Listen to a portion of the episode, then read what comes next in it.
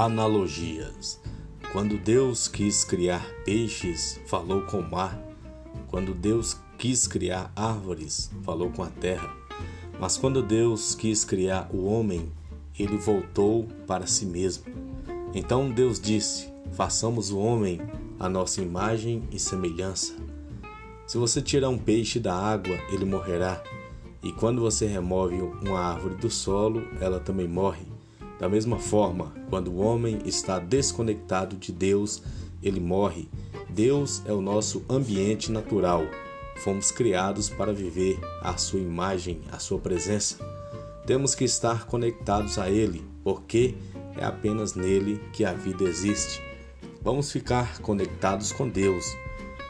Lembramos que a água sem peixe ainda é água, mas peixe sem água não é nada. O solo sem árvore ainda é solo, mas a árvore sem o solo não é nada. Deus sem o homem ainda é Deus, mas o homem sem Deus não é nada.